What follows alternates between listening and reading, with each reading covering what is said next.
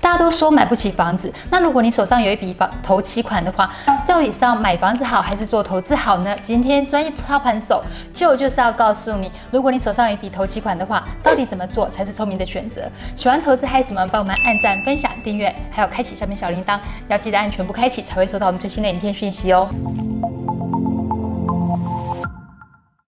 大家好，我是 Sharon。大家好，我是 Joe。因为现在台湾人，特别是受薪阶级嘛，就觉得说现在房价太高了，就买不起。嗯、那政府也听到大家的心声啦，所以呢，现在就推出了房价房地合一税二点零版。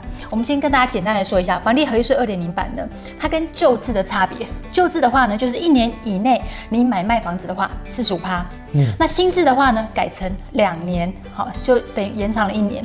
那旧制的话呢，你在两年以内，就是满一年未满两年的话，你会被课税三十五趴。新制呢，它超过两年以上，没有满五年的话，是被扣三十五趴。那在其他的部分，比如说呃新旧制的话，在超过两年未满十年的话，都是扣二十趴。那如果说你持有超过十年以上的话，是扣十五趴。非境内的个人，你在呃目前的呃限制的话，就是一年以内四十五趴，之后新制是两年以内扣四十五趴的税。那新制的非境内个人的话，你如果超过一年以上是扣三十五趴，那新制的话超过两年是扣三十五趴。嗯、哦，那大家可能听到这边会有一点母萨萨，所以呢，我们就引用了一个财经杂志，它有做了一个表格，它做了一个表格，就是说，呃，假设说我今天买卖房子，我赚了两百万的交易所得，那在新旧制的话，新制是局限，旧制的话是蓝线，所以在第一年的时候，大家同样都被扣四十五趴的税。嗯，第二年的话，新制呢是四十五趴，旧制的话现在三十五趴。那在第二年到第五年这中间呢，新制的话它是扣三十五趴，旧制二十趴。那如果五年到十年的话呢，新旧都是二十趴。五年呃十年以上的话都是十五趴。你要短期这个房地产的买跟卖，嗯，其实那个资本利得税是就当哎，房地产的地上权是不会赚的。地上权它跟车子一样，就长期的是贬值，嗯，会涨的是那个土地的价格，对，对，所以你说以前很多人有人说炒土地它会赚，OK，对，那你房地合一税下去，你基本上你一点土地都要课税的话，说实在的，那个税率啦，不管你说三十五趴、四十五趴都好，我认为如果我是投资客的话，我基本上都不会去炒。你的资本利得、利啊获利卖公四十五趴、三十五趴已经是三分之一以上了，对，换句话说，你谈的几？你几乎爱基隆克掉三分之一的利润，那个其实说实在的，风险已经很大，几乎可以说很难有办法赚到。因为房地产的涨价一年其实不会涨那么凶。那你觉得政府推出房地合一税二点零版有没有办法真的抑制房价上涨？一个商品一个东西它会上涨，它有两个因素，一个是有人说去炒作，嗯、啊，一个是说哦打个个金价需要也就贼，嗯、那比供给的多，那那个东西造成上涨，那。这两个都是上涨的条件，我倒认为说现阶段的房地产其实真的去炒作的人比例已经不多了，因为因为你真的要炒到赚哦，第一个你杠杆要开到很大，你才有机会嘛，代表你丢一点本金出来赚一点点的趴数，但是比如说你来个贷贷九成，你十倍杠杆，有没有？比如说赚个一年房价假设涨个五趴，十倍杠杆你涨了五十趴。但是你还是要课税四十五趴，还没合，你听不？因为你个代书行政有的没的费用你要加落啊，所以你现在被走，就就拍合哎。啊，如果你说是刚性的需求，比如说大家就是想要买，啊，你把它买到价格撑在那边，那我倒认为房价还是会涨啊。可是最近新闻也有提到说，很多建案就是一推出来就马上一扫而空，还有很多投资客也。这新闻不重要，重要的是说，那去事后跨工那个成交量公布的情况。因为我最近看的数据啊，量缩价涨又代表什么意思？就是炒作的人真的就变少了，但是大家还是愿意去买。我我认为上涨的情况它是一个合理的状态，你手上的货币都在贬值，不合理的价格会昙花一现，然后很快就崩盘了嘛。这个是炒作，就你股票市场很容易看得到，有没有？那个商品价格炒起来啊，了不起，撑个一个月真的很强，撑个半年，大概那个就跌起来。我们就是这个泡沫嘛，因为不可能有泡沫的，其实不合理的价格，它可以那里盯二十年。所以你觉得台湾的房价以目前这样的涨幅来讲，算是合理的？它只是高，它很高，但是它并没有不合理。你房地产只要大规模修正，第一个金融业会受到很大的波动，嗯、建筑业、营造业，还有很多已经有买房地产跟有背大量贷款的人，这部分他们的生活各方面都会受到很大规模的影响。嗯，对，所以我我一直说哦，你房地产它本身是一个金融属性很明显的商品，嗯，而且房价已经是我说的房地产的波动相对稳定。嗯，你像比如说你拿着珠宝、拿着汽车，你要去贷款，嗯，那个东西银行啊，或是不管哪个什么钱庄什么，它其实能够给你贷的成数相对低，嗯嗯，因为它那个波动价格波动很大。但是房地产它其实是一个很稳定的东西，稳到它本质就是一个很稳的金融商品。所以像有些人还期待说房地产有没有可能在下跌，觉得说会不会政府打房之后见效，能够再回档回个一二十趴？就你来看，你觉得、嗯、正常状态好的状态是说，希望那个房地产维持温和。嗯，比如说，比如说通货膨胀两 percent 是温和成长，嗯、那我们希望说，哎、欸，房价可不可以跟着通膨一年就涨个？两趴两 percent 两 percent，或者说你跌个两 percent 涨两 percent，或跌个然后涨个三 percent 跌两 percent 涨三 percent 这样子，就是我说的有点像波浪这样相对小的幅度波动。那有些人想法是说，好，啊房价一百块钱，就是直接先掉到六十七十，嗯，或者是掉到五十。我的定义是那个叫不正常不健康的房地产，因为你这个东西会造成大规模的银行呆账和。大规模的人口会失业。说，如果用整体国家的那个政府统计那个 House Price Index 来看的话，大概跌个二十 percent 已经算是修正幅度很大，你会造成大规模的金融问题了。嗯，所以我说了，有些人跟我们看法一开始不同，我们看法是说。要有利于金融环境的修正，是说，哎、欸，你房价相对稳定，嗯，或者你说修正个十 percent 以内，嗯、这样很多人说是 OK。大家心态就像台积电现在六百块，希望能够跌到三百块，然后直接再进场的心态是一样的吗？呃，个股有可能，就我我如果用台股用大盘来讲啊，因为个股有些真的它基本面过去或需求不在，它可能就会掉下来。嗯、但是你说大盘，比如说你说台股在一万六，你假设修正个三十趴，就是已经也要还是在一万一以上。对嘛？但是你修正三十 percent 以后，已经会对金融市场跟这个国家经济造成很大的动荡。对，有时候股市可能说一万点，它涨到一万六，好像没什么赚到的感觉。但是就对你生活没可，大家可能就是还是觉得，哎，景气稍微 OK 啦。但是也觉得普通也没有怎样。可是哦，你看到一万涨一万六，可能爽度没那么大。但是我跟你讲，一万六你修正到一万一。惊吓度，那个惊吓度就会很大的情况，就是说那个呃金融市场它本来就有这个特性，就是说它涨上去的过程，人们会就是感受不到，感受不到，或者说你会觉得开心或是愉悦，可是没有那么的爽。可是我必须说，当你的金融市场，你可能只要修正个三十 percent、四十 percent，哦，那个感受度就会大很多，大很多。所以，所以几乎可以说各国政府的共识基本上就是这样，他会不希望说房地产或股市，你说修正个。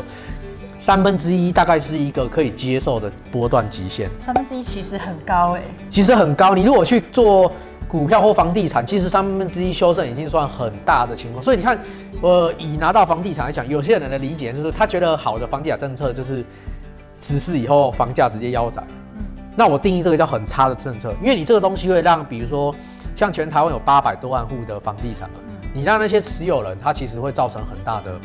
影响，或者像美国，我们说你会产生很多逆水屋，就是逆水屋，就是说，比如说你的房子一千万，那、嗯啊、你贷了八成，嗯、比如说你头期款只丢两百万，嗯、对吗？你实就你虽然拥有那个房子一千万，但是你还是负八百嘛，资产只有两百，就像之前刺激那个对，有点像。如果你房子跌三成，是不是房价只剩只剩七百万？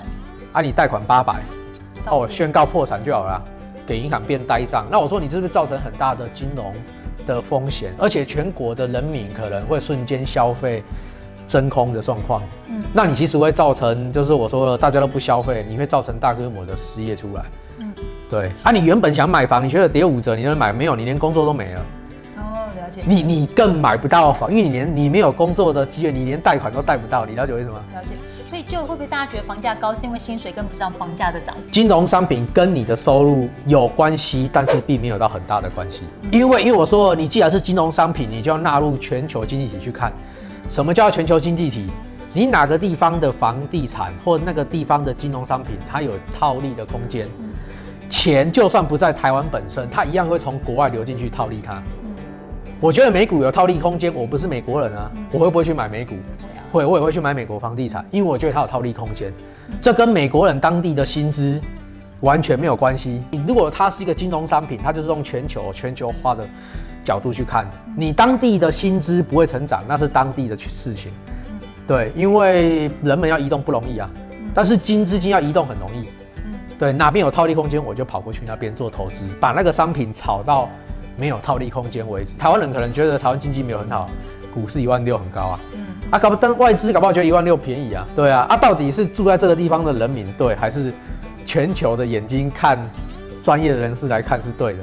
有时候很难讲啊，就是各国房屋税率，我们来看一下台湾的税率，大家可能都说，哎、欸，薪资改了之后很高。其实台湾税率就算改了之后，在十到十四十五趴，日本是二十到三十九趴，南韩是六趴到五十趴，澳洲是十九到四十五，美国是十到三十九，德国到十四到四十五趴。所以这样看起来，其实台湾的税率相较于其他国家是还不算高，但其他国家的房价好像也没有因为税率调整而。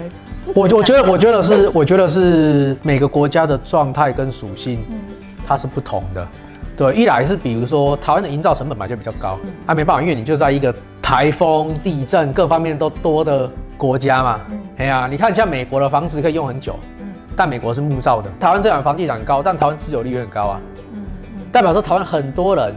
他本质上就是想买房子。就就我的看法，可能觉得说，就算政府推了这样税率的话，对于房价影响应该也还好，不太有太大的影响。你这个模式的话，其实房价，我认为说它能够跌的情况是相对有限的状态啊。它本来就是常年跟着通货膨胀。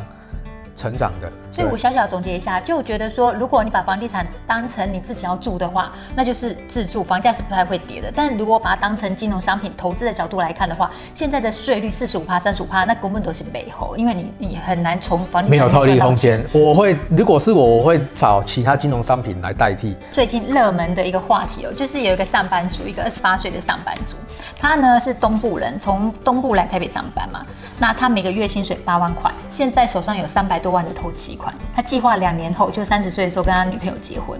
每个月呢，他用定期定额方式在买零零五零啊、VTI、VXUS，大概投资一年半。嗯、所以他想，他想要在五十岁的时候回老家。那这笔三百多万、三百多万的钱，他想说，到底要买房好，还是继续投资下去比较好？如果是我，我一定是直接继续投资啊。就是持续。但这个东西，我说可能因人而异啊。我会把钱这笔钱更多的比重拿去投资在股票市场。嗯。其实我蛮早就有钱，蛮早就慢慢的做股票做到我有钱可以去买房地产了。嗯，对，就是我付头期款是 OK 的，我只要再加贷款就可以了。嗯，但是有时候我又想说，你看我把那笔钱付掉头期款。我基本上我就没有另一笔资金来帮我做做投资，但是我投资那边也会涨钱啊，对啊，它会滚更多的钱，比房地产省的租金还要多，对吗？我说，而且我省也不是省租金哦，我买了房子我要付贷款的啊，对吗？你有了解了解我意思吗？我等于是我来做投资的钱，那笔钱都没了。假设现在是二零二一年的大概三月的时间左右，我自己会去这样思考，比如说接下来。呃，我可能会想到总理经济层面或者企业经济层面，比如说，哎、欸，台积电可能要去美国设厂，嗯，对，那你这个设厂等到台积电能顺利运作以后，基本上台积电不缺订单，对，只缺产能，对，那你当它在海外那些厂都开始顺利运作的时候，说实在的，台积电可能一千块台币都不止啊。那你看哦，假设到那个时光的那个时空背景的情况下。